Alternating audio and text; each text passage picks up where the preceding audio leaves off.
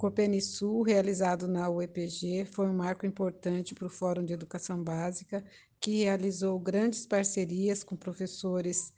do Paraná, de Rio Grande do Sul, de Santa Catarina, mostrando o objetivo principal do fórum, que é consolidar a posição dos professores de educação básica como pesquisadoras e pesquisadores, e não só como objeto de pesquisa, mas sim como sujeitos e sujeitas da pesquisa. Foi uma honra estar junto com a professora Ione e com toda a organização é, para que o fórum brilhasse e pudesse acontecer nas mesas e nas sessões temáticas.